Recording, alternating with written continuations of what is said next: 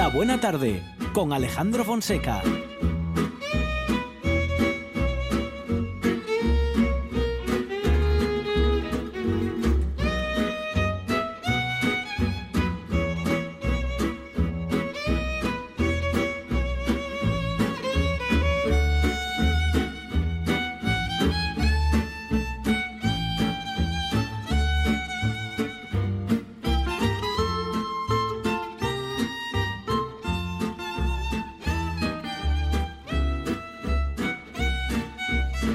Esta buena tarde en la que tanto hablamos de teatro porque nos gusta, porque nos apasiona y porque es absolutamente necesario, eh, anunciamos una muy buena noticia y es que este viernes a partir de las siete y media de la tarde, dentro de Escena Avilés, vamos a poder disfrutar en el Teatro Palacio Valdés Qué pedazo de teatro. Una noche sin luna, un encuentro con el Lorca más íntimo y desconocido. Juan Diego Boto, ¿qué tal? Buenas tardes. Oh, buenas tardes. Bueno, bienvenido a esta buena tarde.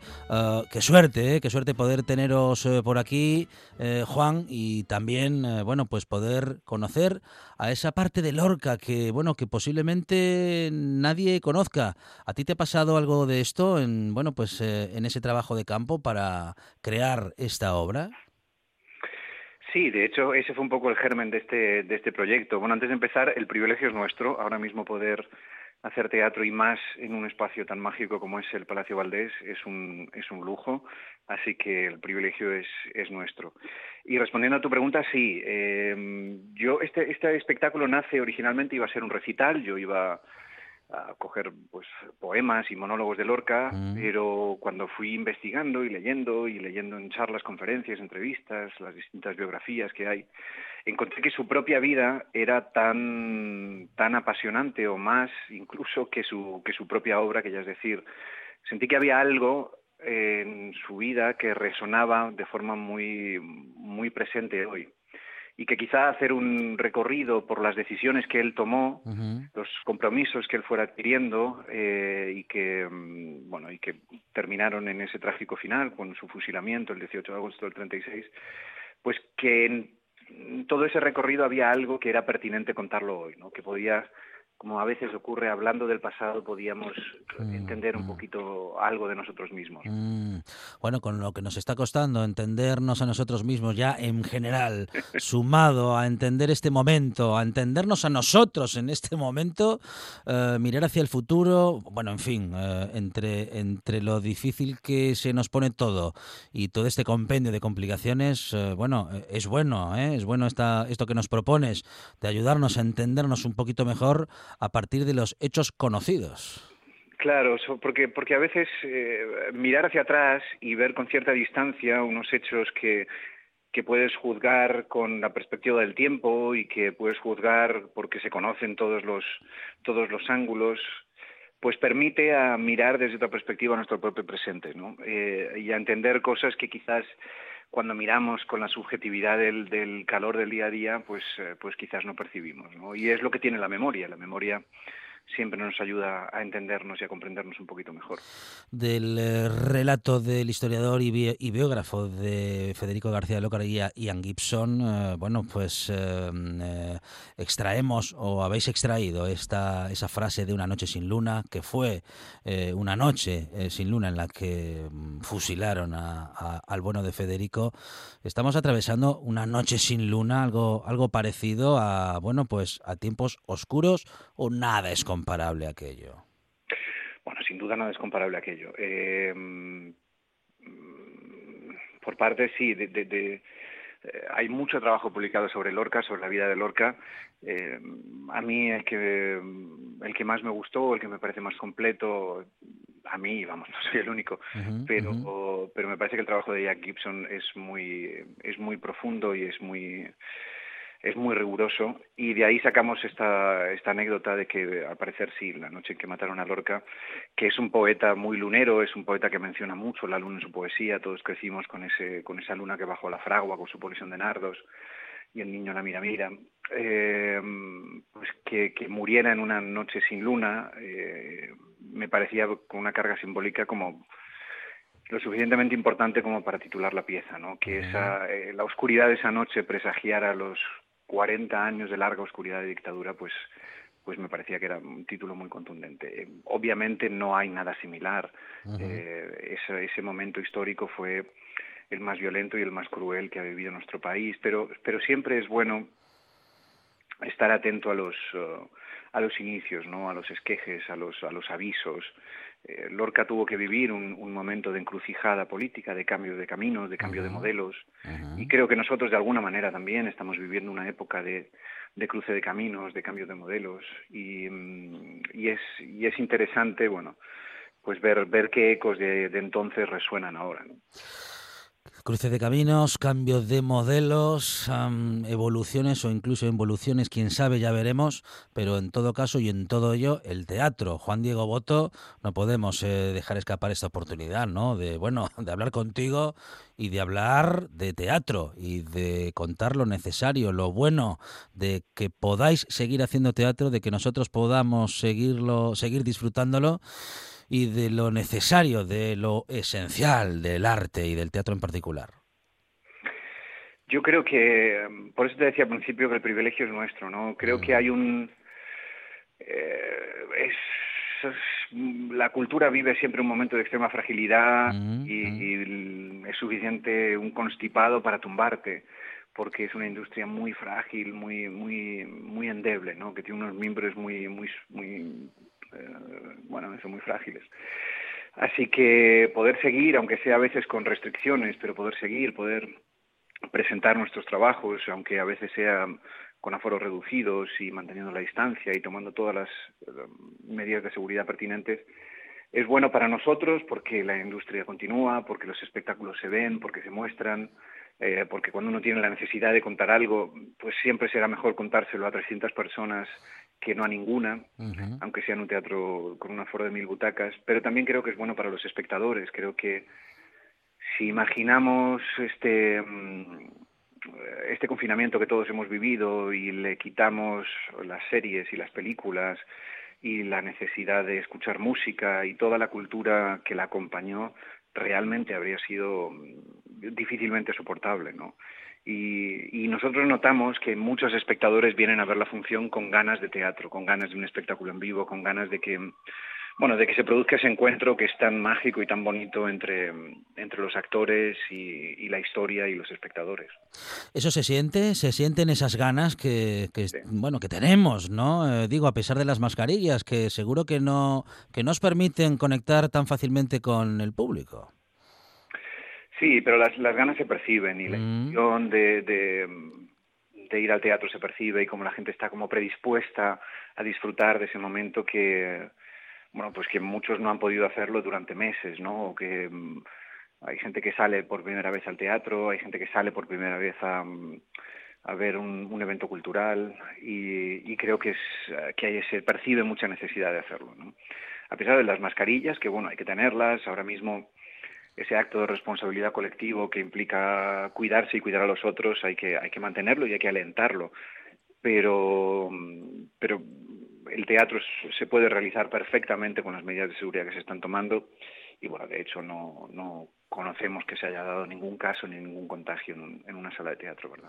Juan, eres Federico García Lorca eh, encima del escenario. ¿Cómo se construye un personaje a partir de uno que ya es conocido y seguramente, eh, en tu caso, admirado también? Admirado desde la infancia. Me crucé con la obra de Lorca a los 14 años por primera vez.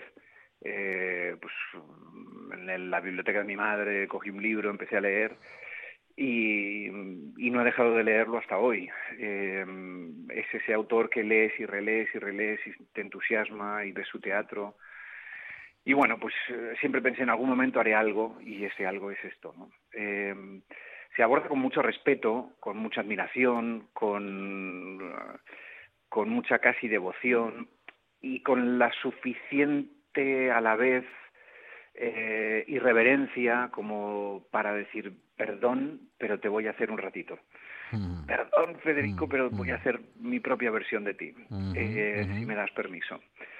Eh, obviamente no, no, pues hay, hay licencias que nos tomamos. Yo no, no, no hago acento granadino porque sería sería mm, ridículo y no quiero espantar a los espectadores y mucho menos eh, a los andaluces que me correrían a borrazos. Em, así que hay, hay, licencias que nos tomamos como por ejemplo esa, ¿no? Obviamente no tengo acento granadino, eh, pero por todo lo demás, bueno, pues tratamos de de volver a traer eso que todos decían que tenía Federico, ¿no? Todo el mundo lo relata como un tipo enormemente encantador, eh, enormemente amable, era el rey de todas las fiestas, era el que siempre se hacía con la fiesta, muy mm, enormemente simpático eh, y, bueno, un tipo muy leído y enormemente culto. Y cada vez que llegamos a esta parte ¿no? de, del relato de, bueno, de la personalidad, del perfil, de la vida y de la obra de Federico, da más rabia y duele más eh, lo que hicieron con él. Sí, yo, yo sin duda creo que, mm, que es muy simbólico. Cuando yo le contaba hace no tanto a un eh, amigo que es profesor en una universidad en Estados Unidos eh, que estaba haciendo esto, él me decía que él fue a Granada y él es profesor allí en, Nueva York y fanático de Lorca. Dice, yo fui a Granada y quise ver la tumba de Lorca. Eh, y estuvo buscando la tumba de Lorca y preguntando y finalmente se enteró de que no había tumba, no hay un lugar donde llevarle flores porque es uno de tantos españoles que está enterrado eh, en una cuneta o vete a saber, nunca se ha encontrado. ¿no? Él, lo fusilaron con ese maestro republicano que se llamaba Dioscoro Galindo y aún no se ha encontrado ninguno de los dos. Eh, no es solo que arrebataran la vida a uno de los mejores poetas y dramaturgos del siglo XX, a un hombre alegre, vital, optimista, eh, que no dejó de comprometerse por el bienestar de su, de su pueblo, de su gente, de los más humildes, eh, sino que además se hizo con extrema crueldad, con, con, con, la extrema crueldad de ni siquiera devolverle a sus seres queridos el cadáver. Una noche sin luna eh, prevista para este viernes a las siete y media de la tarde dentro de Escena Avilés en el Teatro Palacio Valdés con Juan Diego Boto, creador y protagonista de esta obra y con Sergio Peris Mencheta, director, que, con quien reconstruyen en primera persona la vida del enorme poeta de don Federico García Lorca. Una noche sin luna. Seguro, seguro que gracias al arte, gracias al teatro y a la obra de Federico, eh, pase lo que pase el viernes, eh, nos sentiremos iluminados. Seguro, seguro que sí, una noche sin luna. Juan Diego Boto, compañero, gracias. Un abrazo. Gracias a ti, un placer, un placer hablar contigo. Ahora en RPA puedes rebobinar cuando quieras. Rebobinar cuando quieras. Accede a www.rtpa.es y disfruta del servicio a la carta de RPA. Toda nuestra programación donde quieras y cuando quieras. Buenos días Asturias, comenzamos jornada de martes. RPA, la radio autonómica. La radio autonómica. La buena tarde con Alejandro Fonseca.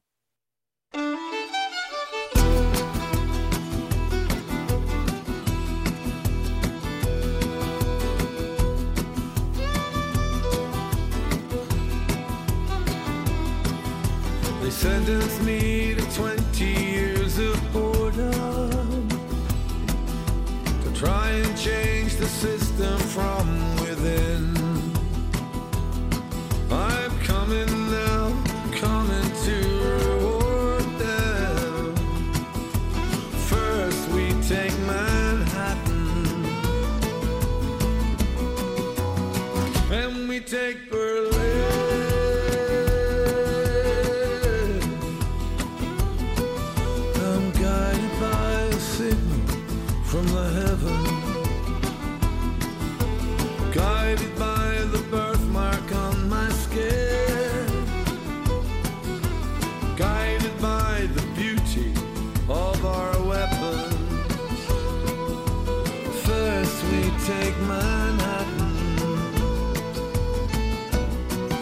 hablamos ahora de MUSOC, eh, proyecto socioeducativo, la muestra de cine social y derechos humanos de Asturias, y lo hacemos con sus organizadores. Carlos Pérez. Carlos, ¿qué tal? Buenas tardes. Hola, buenas tardes. Bienvenido, Sofía Moreno, ¿qué tal? Hola, buenas. Bueno, Sofía, presidenta de Abierto hasta el Amanecer, y Carlos, um, de la asesoría Respuesta a la Diversidad. Sí, Convivencia, Igualdad y del Centro del Profesorado y Recursos de Gijón Oriente. eso es. Bueno, eh, l- el cine siempre necesario y claro, el cine social y derechos humanos eh, imprescindible prácticamente, ¿no? Sí, sí. eh, ya son nueve las ediciones que, que Musoc tiene a sus espaldas. Bueno, ocho en concreto. La novena será este año en abril. Concretamente lo que es Musoc en sí mismo se ha trasladado por la situación sanitaria de enero a abril, del 8 al 30 de abril. Eh, lo que sí tenemos ahora ya en activo es la, el proyecto educativo, que es Musoc Educa, la parte educativa de Musoc que está ya en activo y en la que están participando más de 170 profes de toda Asturias, de 29 centros educativos y 28 concejos. Ocho temáticas, 21 eh, cortometrajes, 69 centros educativos de 28 concejos. Bueno, unos planes eh, esperanzadores, Sofía, y muy interesantes. Pues sí, a nosotras como entidad eh, que participamos en el equipo de, de Musoc Educa nos da muchas energías, sobre todo en un año como este, ¿no? que parecía que todo estaba un poquito perdido y yo creo que da frescura, sobre todo poder entrar en las aulas, aunque sea un poco en modo remoto.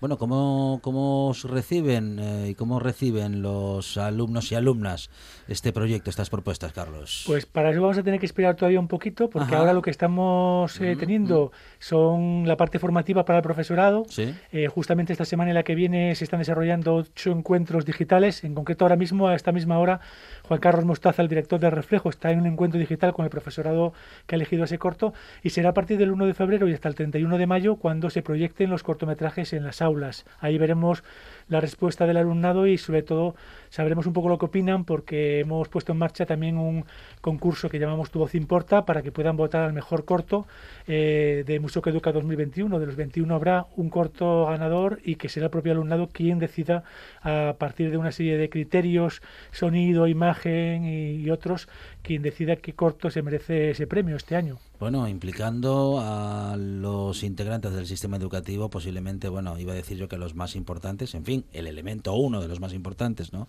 Sofía, los alumnos, que sí, claro, si están implicados, si se sienten implicados y que contamos con ellos, funcionará muchísimo mejor. Efectivamente, además el equipo de Musoc Educa ha preparado con mucho cariño una propuesta didáctica para cada cortometraje, ¿no? Cada profe va a poder contar con un material que acompañe un poco al visionado de cada corto, en cuanto al contenido, dinámicas, preguntas que se pueden hacer durante y después de la proyección, por lo tanto yo creo que lo van a gozar en esas aulas. Bueno, muy bien, eh, adaptándonos a las circunstancias, pero no parando con eh, ninguno de estos de estas iniciativas, Carlos. No, eh, la verdad es que ha sido una edición en la que hemos tenido que reinventarnos.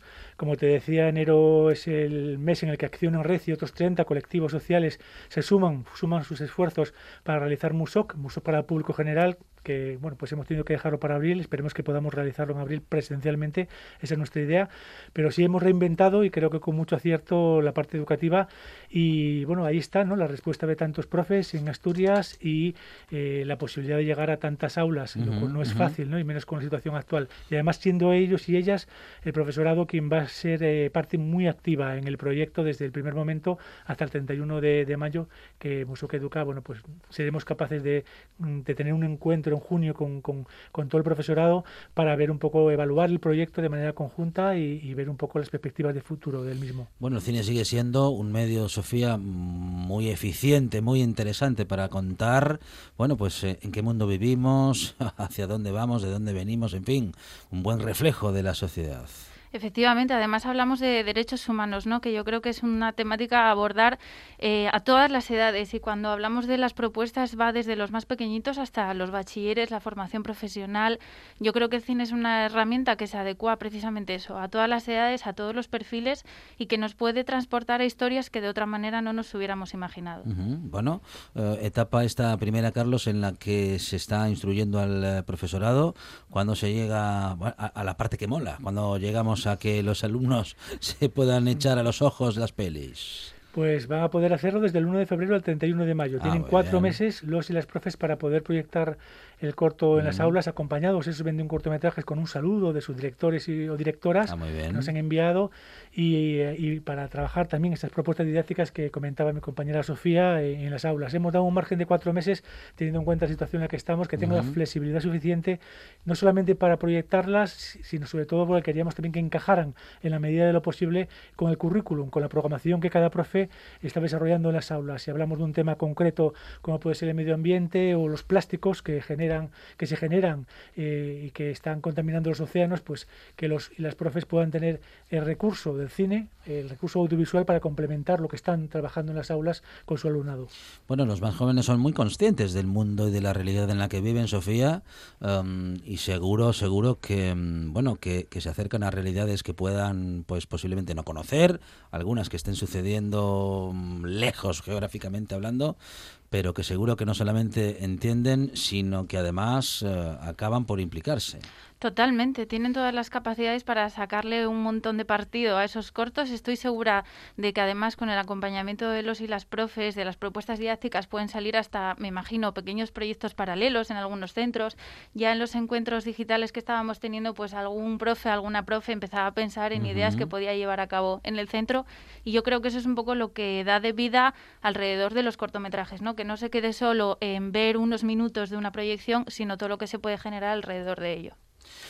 Carlos Pérez, eh, de la asesoría Respuesta a la Diversidad, Convivencia e Igualdad del Centro del Profesorado de Recursos de Gijón Oriente, y Sofía Moreno, presidenta de Abierto hasta el Amanecer, ambos organizadores de esta iniciativa del proyecto socioeducativo MUSOC, muestra de cine social que se introduce en las aulas y que seguramente también se meterá en las mentes y en las conciencias de todos los niños y niñas que forman eh, parte del sistema educativo público en nuestro país. Carlos, muchísimas gracias. Enhorabuena, Sofía. Gracias. Gracias. Gracias a vosotros y a vosotras. Una de vinilos al ajillo, dos de micros al cabrales, tres de cables afogados. Oído cocina.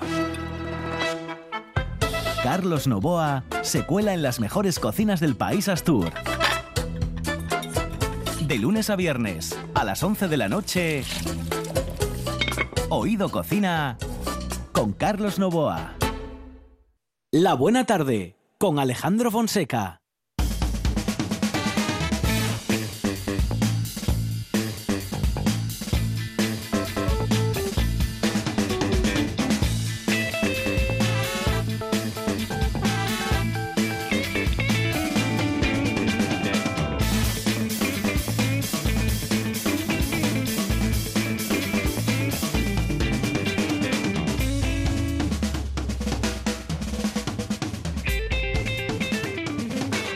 Nos queremos perder nada, tampoco nos queremos perder lo que va a suceder en esta radio cuando este programa termine. Claro, falta todavía mucho para eso, pero tampoco falta tanto, ¿eh?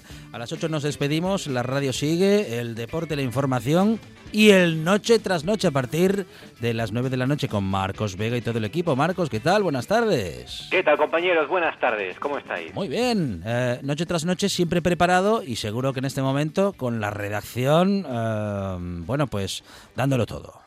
Echando humo. Estamos echando humo porque ya veis que no paran de pasar cosas, de cambios, de Ujú. concejos que, que empeoran sus cifras y entonces pues eh, entran en ese semáforo de posibles en nuevas reformas otra vez, en las medidas, en Ujú. estrategia, en fin, muchas cosas que contar, que analizar, aunque ya sabéis que los miércoles es un programa algo diferente, un poco distinto en, en Noche tras Noche, porque en lugar de la tertulia habitual que tenemos, eh, tenemos el Tú antes morabas a partir de las 10 de la noche, hoy con Diego Asenjo, con el los escritores Diego Asenjo, Menchu Blasco y con la actriz Cris Puertas. Vamos a hacer un especial, bueno, vamos a, vamos a hacer un especial Robin Williams. ¡Ah, qué bueno! ¡Ah, me encanta Robin Eh, Williams! Pues eh, eh, últimamente es eh, bastante comentado porque ha salido creo que en Filmin un documental sobre su muerte Cierto. que eh, aparentemente se, bueno se suicidó pero las causas del suicidio no están muy claras o no estaban muy claras Eh, a principio parecía que era que tenía o atravesaba problemas de depresión y tenía algún tipo de, de problema, pero eh, parece que también eh, tiene, te- te- ha tenido mucho que ver, o tuvo mucho que ver en su fallecimiento, un problema de una enfermedad mental, que ahora no, no recuerdo el nombre técnico, pero bueno, que era una enfermedad que le, que, que hacía que su cerebro no funcionara del todo bien, por así decirlo, ¿no? Entonces, bueno, eh, el caso es que se habla mucho de Robin Williams y lo vamos a recordar con, con películas, yo qué sé, pues eh, acuérdate de, de mm, Señorita Doubtfire, por ejemplo. Claro, Good Morning Vietnam. O de, de Good Morning Vietnam. El, clu- el, clu- el, clu- el Club de las Poetas Muertos. Por ejemplo, por ejemplo, tantas, tantas películas. Bueno, pues de todas o casi casi todas ellas vamos a hablar hoy en, en Noche tras Noche, en la última parte del programa. Eh, programa que cerrará eh, nuestro rapero Darío Liborio con, con el rap que hace ad hoc para todas las semanas, para Noche tras Noche. Mm. Y, y con, y con un Tú antes molabas que también, espero que nos dé tiempo a hablar de Robin Williams, que es el tema principal, pero que tenemos mucha mucha tela que cortar, porque eh, vamos a hablar de cine también, porque han salido ya los nominados para los premios Goya, eh, han salido también hay estrenos, hay que hablar algo, que algo hablaremos también de lo que está sucediendo en Estados Unidos, de esta jornada histórica, que es verdad que nos queda muy lejos, pero, pero han pasado cosas en Estados Unidos y también han ha habido actuaciones musicales y, y de ello hablaremos también en esa primera parte del Tú antes molabas, pero vamos a empezar y vamos a arrancar hablando de, del tiempo, de la, la nueva amenaza de un temporal que nos viene por delante, de a ver si va a llover, si va a hacer bueno, si no va a hacer bueno en los próximos eh, en los próximos días. Eh, vamos a hablar con, vamos a encender la luz de la luciérnaga, eh, como siempre con nuestro biólogo David Álvarez para, para hablar de los de los bichos, como nos llama él con cariño, ¿no? Los animales que, que comparten espacio con nosotros. Hablaremos también de la parte estratégica y filosófica de, de lo que de, lo- de- de cómo se cuentan las cosas en la política en Ajá. Estados Unidos y en otros lugares con nuestra filósofa Sharon Calderón y luego vamos a hablar eh, hablando de cine antes del Molabas justo vamos ya a abrir boca con nuestro Oscar del sonido con Oscar de Ávila nuestro experto en, sonido que, nos va a hablar de una película que es Deseando amar Ajá. película con, con un tipo de, de música también muy interesante y de otra película que es más reciente que es eh, ahora no me recuerdo el título pero es algo así como eh, eh, historia de una mujer con de un vestido de mujer o algo así. No eh, perdón historia de una mujer en llamas o algo así. Una de las películas del año pasado que mm, fue de, las de estas que al principio pasó desapercibida, película de culto de, de autor así pequeñina, pero que es que es muy bonita, a mí me gustó mucho y que tiene también un sonido así que casi las de estos de estos sonidos de películas que las caricias casi se pueden escuchar, casi bueno, casi no se escuchan, ¿no? Los el roce de la piel entre las protagonistas, pues pues vamos a hablar de, de cómo se hace eso, que a veces no lo captamos, pero que eso tiene detrás un trabajo concienzudo y voluntario, claro, pues el profesor y productor audiovisual y diseñador de sonido Oscar de Ávila nos va a hablar de ello. Y luego vamos a arrancar ya con eh, Julio Sousa. Fíjate, Julio Sousa es profesor e investigador de nuestra de la Universidad de, Santa- de Santiago de Compostela y acaba de publicar en una revista científica una investigación sobre nosotros, sobre Asturias. Eh, en esa investigación, Julio Sousa eh, muestra la relación que hay, y ya lo veréis porque es muy curioso, la relación que hay entre los territorios de nuestra región y los apellidos de los asturianos Ah, muy bien, qué interesante. de dónde estás, de dónde naces, de dónde pases, en función de cómo te apellides y la historia que hay detrás de eso. Ya veréis que es muy interesante y es la, el trabajo de un profesor de la Universidad de Santiago de Compostela sobre nosotros, que también es una mirada interesante desde, desde fuera de Asturias. O sea que es, va a ser un va a ser un programazo ahora que lo veo. Qué bueno, qué bueno, sí, sí, Marcos. eh, bueno, siempre interesante y me parece que hoy tenéis, eh, bueno, muchos planteamientos, ¿eh? Para ¿Qué, que... qué otra cosa? Porque también ¿Eh? vamos a hacer un recuerdo muy, muy cariñoso Mm. a un tipo que hoy se nos ha ido, ya Sí. antes que hablasteis de él también, Sí, que sí. es Arias Argüelles Mérez, que, que es uno de estos tipos, un sabio, ¿verdad? Un sabio y, y fíjate, hoy que pues todo el mundo habla de jornada histórica en Mm. Estados Unidos, Ujú. que seguimos preocupadísimos también con, con los datos de la pandemia, con, con todo esto en la cabeza, hoy vamos a tomarnos unos minutos al principio del programa para recordar a un tipo que colaboró con nosotros, fue uno de nuestros colaboradores, de nuestros consejeros de actualidad, y aquí dejó pues muestras de, su sabiduría y de su también ansias por, por leer y por saber, por escribir y por contar lo que está sucediendo e interpretarlo. Así que también vamos a recordar a Luis Arias Aragüelles Mérez. Un recuerdo muy merecido, claro que sí, y de una de esas personas eh, de las que, claro, mm, da, da mucha rabia ¿eh? y mucha pena que, que nos dejen tan pronto. Sí, sí, sí, porque pues que pa- parece que ya con 63 años alguien es muy joven para morir Claro, todavía, eh, claro. es verdad. Eh, pues si, bueno, estamos acostumbrados ya a que la gente se nos vaya, pues más mayores, Mm, eh, mm. que, que sigue dando pena, ¿no? Pero todavía Argüelles Meres tenía muchísimo que contar, muchísimo que escribir y, y en estos tiempos de, de noticias convulsas, de sobrecarga informativa, eh, no eh, eh, sufrimos más perdiendo a gente que lo analizaba con calma, con tranquilidad, con contexto, conociendo la historia, conociendo a los otros sabios que también interpretaron su, sus sociedades en, en otros momentos de Asturias, así que da mucha rabia y es una inmensa pena, la verdad, la que, la que sufre también toda la familia de noche tras noche, porque muchos de los colaboradores también coincidieron con él y, era una persona que estaba aquí muchas noches para, para hacer balance del día, o sea que Bueno, celebrando la palabra eh, y um, bueno y el eh, bueno eso, ¿no? Y, y- y las ganas de pensar que en el noche tras noche siempre bueno siempre están presentes, ¿eh? Y seguro que bueno pues hacéis un homenaje muy merecido eh, hoy a partir de las 9 de la noche en el noche tras noche aquí en RPA Marcos Vega y todo el equipo, compañero, gracias, un abrazo. compañeros, gracias, a partir de las nueve nos escuchamos. La radio es información, noticias, actualidad. La radio es entretenimiento, es música. La radio es palabra. Pero sobre todo, la radio eres tú. RPA. Si nos escuchas, te escuchas. La buena tarde con Alejandro Fonseca.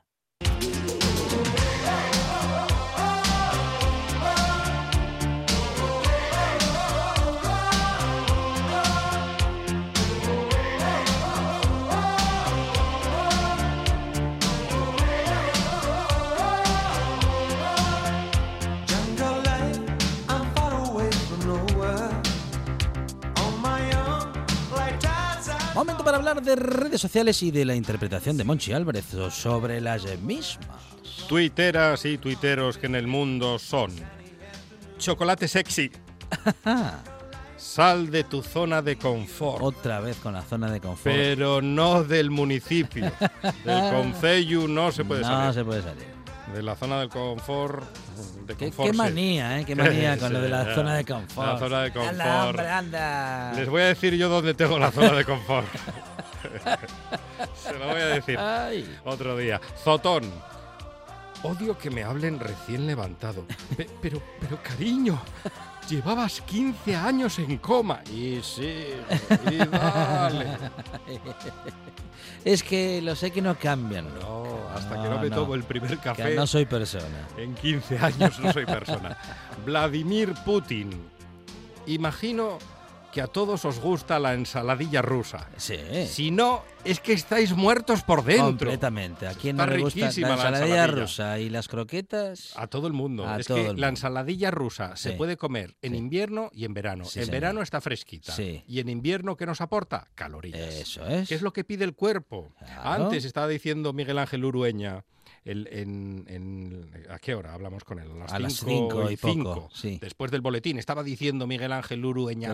No, es que ahora empieza la gente con las Sí. dietas para adelgazar. Pero vamos a ver, Sí. en enero y con este frío lo que hay que coger es, es más y Sí. más kilos. Hay que, hay que forrar un poquito Hay para que forrar como un frío. oso que, Sí. que hace frío, calorías para el cuerpo. No tomen los consejos de Monchi Álvarez eh, de ninguna manera para Al sí. pie de la letra. Pero bueno, en fin. Al pie de la letra, que diría David Vidal. La madre. Ah, ah, ah, eh, ah. La madre de Brian. Si no se te queda la cara de Riverí, no es una buena siesta. Y es feo, ¿eh? Pero es que la- feo, feo. cuando la siesta es buena, Sí, fie- que- eh, siesta, iba a Eh. decir fiesta, no, siesta Fies- sí. de fin de semana, Claro. porque eh, No, entre de semana no se lunes puede. a viernes hay que escuchar la buena tarde. Claro. Tienes que levantarte con, con, Con la, la- marca, la ma- marca marcado. de aquí paduana, aquí marcado en la cara. Si no, no es una buena siesta. Cansino Royal. ¿Y esa cara de felicidad? Hmm. Perdona, no te había visto. La sinceridad está sobrevalorada, Álvarez. Sí, Siempre lo decimos. Es así, es así. Eh, de Twitter pasamos a Facebook. Vamos del Twitter a Facebook. Dominado,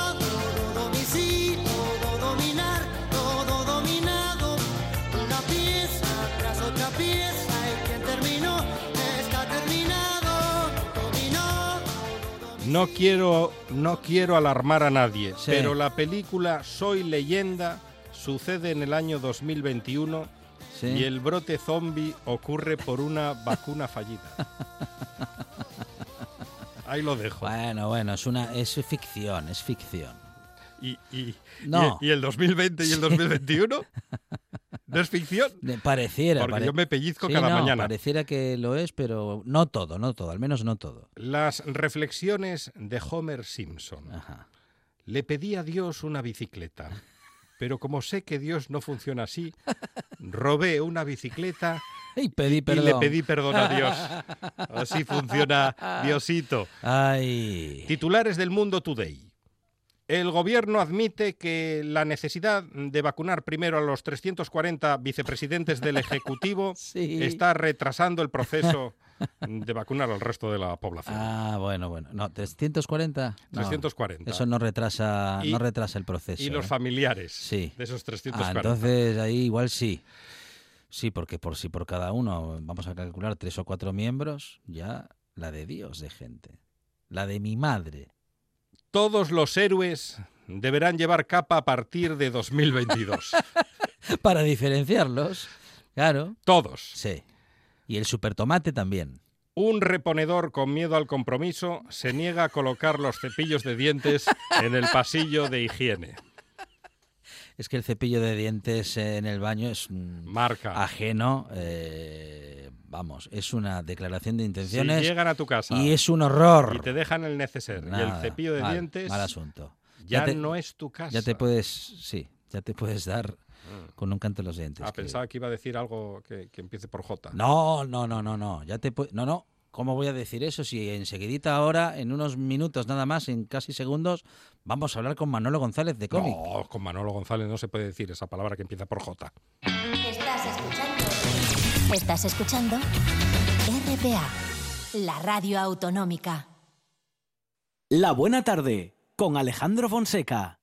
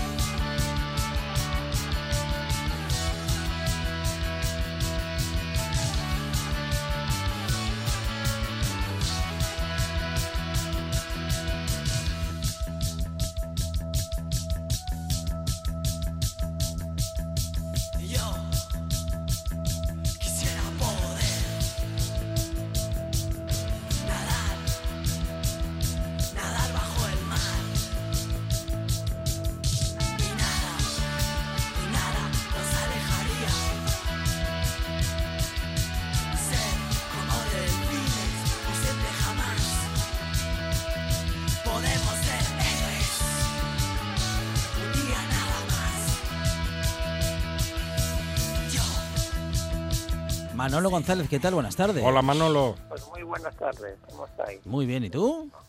Estupendamente. Bueno, fantástico. Hoy vamos a poner los cómics de los de verdad. Un france- una italiana y, un, y unos franceses. Además, dos cosas, los dos títulos son... Bueno, vamos a empezar por el primero, el título ya lo Vale. dice todo. Tiempos precarios. Hmm. Flavia Biondi, 160 páginas, ediciones La Cúpula. Mía está a punto de cumplir 30 años. Vive con su pareja en un piso compartido con otras cinco personas que piensan que lavar los platos y comprar papel higiénico es opcional. Hace siglos que sale con mano y lo más excitante que han hecho en los últimos meses ha sido ver Juego de Tronos. Lleva tiempo, lleva tiempo haciendo todo tipo de trabajos inestables y ya no recuerda cuando dejó de aspirar a algo más que a un simple ganarse la vida. Y aquí la trampa, pensar que hay tierra firme allá donde la precariedad se ha vuelto norma. Desencantada del sueño de una existencia plena, Mia debe escribir sin ideales, sin guion, el capítulo de su propia vida que requiere mayor esfuerzo. Nos cuenta Mía, alguien me ha gastado una broma pesada, porque hace nada me acababa de licenciar y estaba buscando cualquier trabajo para mantener el tiempo justo para entender cómo orientarme en la vida. En cambio, han pasado cinco años y me ha acabado el tiempo para orientarme. Dices que ha llegado el momento de tomarnos las cosas en serio. Me preguntas si te quiero, si quiero estar contigo. Ese no es el asunto, no lo es. Bueno, fantástica, fantástico cómic de la editorial Cúpula una vez más.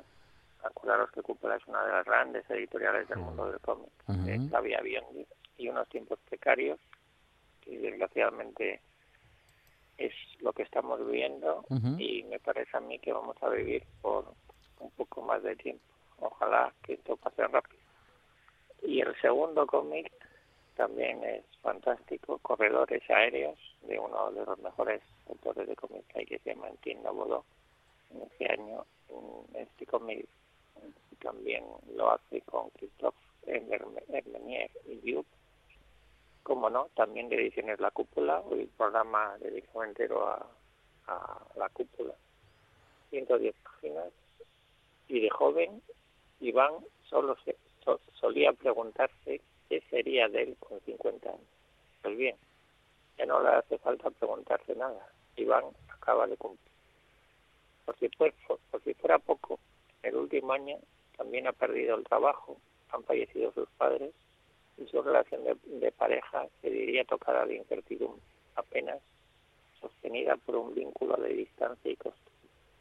En términos generales, no parece que este vaya a ser un año para el recuerdo en la vida de, Iván, pero tampoco será fácil olvidarlo. Su crisis de los 50 pasará por dejar su apartamento de París y refugiarse en la acogedora casa familiar de unos amigos entre las montañas del Jura, llevándose la vida empaquetada en un puñado de cajas llenas de ropa, en libros y en seres útiles o tal vez no tanto. Y allí, bajo el cielo azul y sobre fondo nevado, tratará de recuperar el mundo, por lo menos de hacerse con el timón. Lo que aún no sabe el protagonista es que a sus 50 años recién cumplidos todavía se encuentra inmerso en un proceso de aprendizaje que le permitirse la vida. Bueno, estas dos, las super recomendaciones de hoy, dos cómics que acaban de salir al mercado último del año pasado, una vez más ponen el listón muy alto en todo lo que nos espera en este 2021, por lo menos en este mundo del cómic. Bueno, Manolo. eh, Dos bueno, títulos para apuntar. Sí, dos títulos eh, interesantes. am, hablando, bueno, pues de estos tiempos, ¿no? Y de, bueno, en primer término, de esa, de esa precariedad. El mundo del cómic ha dejado un poco de hablar de superhéroes, habla de, de los héroes normales que, que tenemos que vivir. Y en este caso, de una chica italiana y de un francés. Repetimos los títulos, Flavia Bion, Tiempos Precarios, de 60 páginas.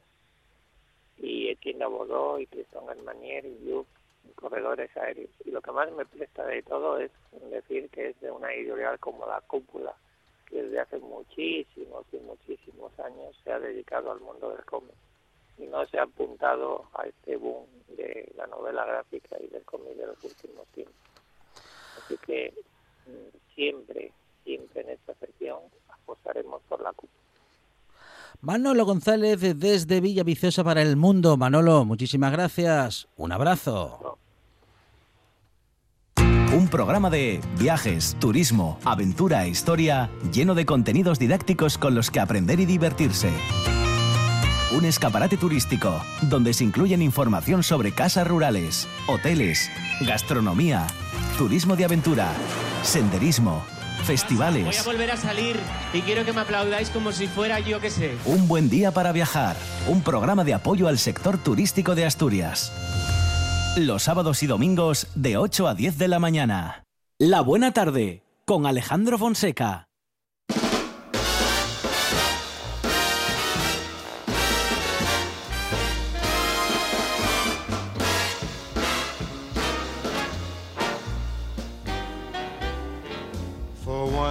My life, I have someone who needs me, someone I've needed so long. For once. Miguel Gallardo, ¿qué tal? Buenas tardes. Hola. ¿Qué tal, chicas, chicos? ¿Cómo estáis? Muy bien, uh, responsable de la Yocura Librería Café en Mieres, siempre preparado para hablar de literatura y contarnos qué tal va todo, Miguel. Pues todo tranquilo. Muy bien. No se puede pedir más ahora mismo. Claro que sí, claro que sí. Eh, la familia en orden, eh, los contagios a raya y la cosa floja en el Chigre, el libro se sigue vendiendo. Un resumen a grosso modo de, de la tranquilidad que vivimos ahora. Tranquilidad siempre es pendante con el, con el Ujú. ojo puesto ya sabéis. Claro que sí. Y siempre atendiendo a la buena literatura, es a la que nos acerca Miguel Gallardo cada semana, tan necesaria siempre y máxime en estos tiempos. Que no nos falte más que nunca. Claro que Eh, sí. para mí, por, por lo menos, hablo desde mi punto de vista, siempre fue algo liberador, pero en estos tiempos ya ni os cuento. Si antes te evadías eh, zambulléndote en las páginas de un libro, ahora pues todavía es- tiene más profundidad el, el agua de ese libro. Entonces, ¿qué voy a decir yo? Que soy la parte interesada, como me suelen decir. Claro. Pero no Eres, por eres la, la parte interesada y apasionada, y se nota.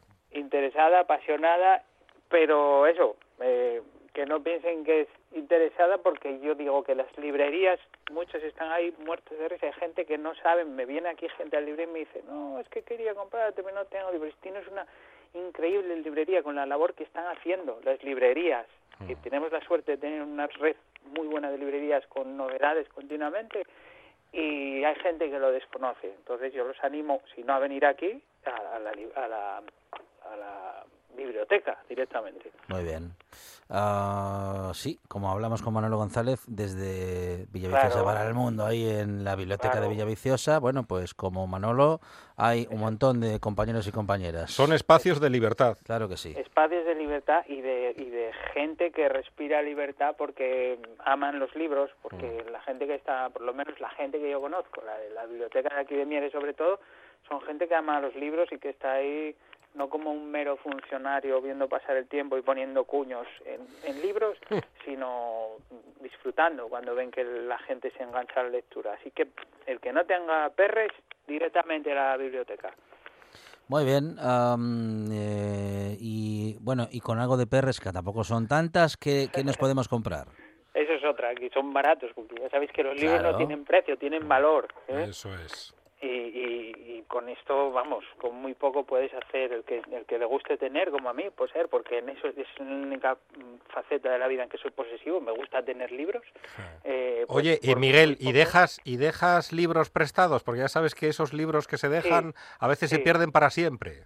Sí, dejo y perdí para siempre y además yo tengo muy mala memoria y muchos no sé ni dónde están. Ya sabéis lo que es, ¿no? De, sí, te lo traigo, hoy te tengo que traer aquel libro, sí, tal, y tú hay ciertos libros a los que tienes cariño y, y en, en ocasiones pierdes libro y amigo, porque no se mereces siendo tu amigo. Hay que devolver el libro, siempre. Eso es. es. Incluso aunque esté subrayado, yo siempre digo que tengo esa manía de subrayar, de tomar apuntes, da igual, no pasa nada. Yo siempre los tomo a lápiz por si acaso, también os lo digo. Muy bien. Am, ¿En qué estás pensando, Miguel? Pues mira, estoy en un libro que me apasiona, ¿eh? hablamos de pasión, y voy a empezar le leyéndoos un, Ah, muy bien. un trocín y luego vale. ya entramos como para de medio prólogo. Es uno de los poemas que contiene el libro, porque hoy vamos a hablar de poesía, eh, y dice así, mira, un punto fijo, un aplazamiento de necesidades, la dureza de unas manos. Como con la palabra, hay que saber agarrar los distintos trozos del mundo, el copo de un niño, el aguacero de un amor. Mm, esto que os acabo de leer, que es uno de los poemas que contiene Precioso. el libro Las formas del mundo, de Fernando Menéndez, que edita Ediciones Barasek. Y, ¿Y qué os voy a decir yo de Fernando Menéndez? Es una persona a la que tenemos mucho cariño, es amigo de la casa, eh, es uno de esos apasionados de la literatura, como esos bibliotecarios y bibliotecarias de las que hablamos, porque él eh, desarrolla talleres de, creación literaria por varios puntos de Asturias, entre ellos Mieres, donde lleva añísimos, y, y es un libro que nos encanta porque ya desde la primera cita con la que arranca el libro, que es una cita de del fotógrafo, del artista Robert Duanou, Doisneau, eh, que mi francés no es muy allá, una, una cita que dice, eh, sugerir es crear, describir es destruir. Cita con la que estoy eh, completamente de acuerdo.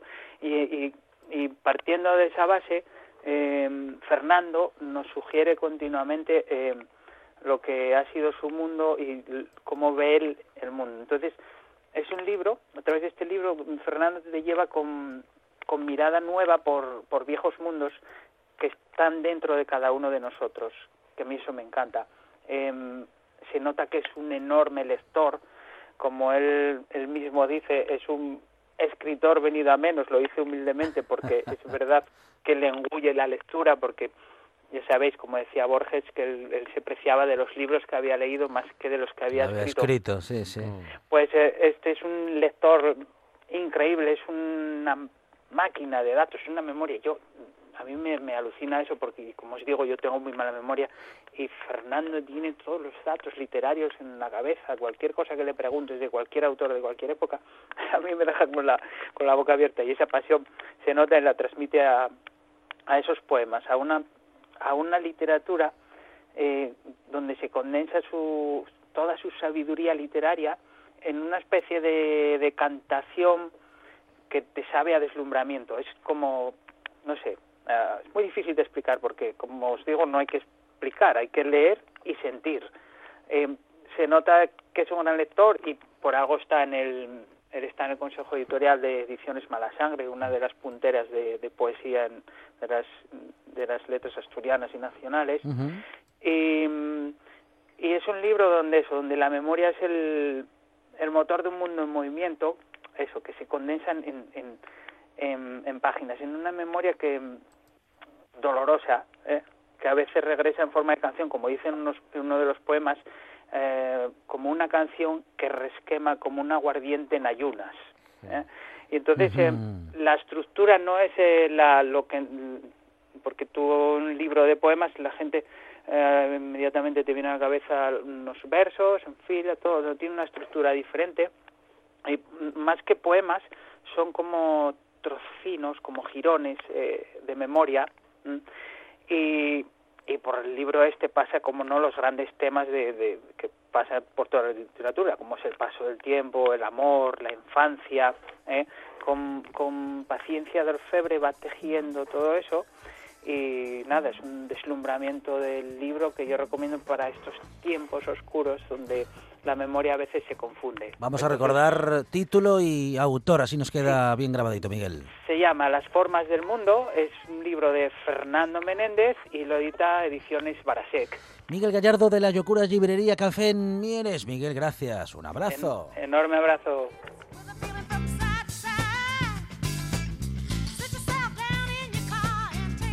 Noticias en RPA, tras lo cual esta buena tarde sigue. Llegan las mujeres en la historia y un café para dos que no te puedes perder.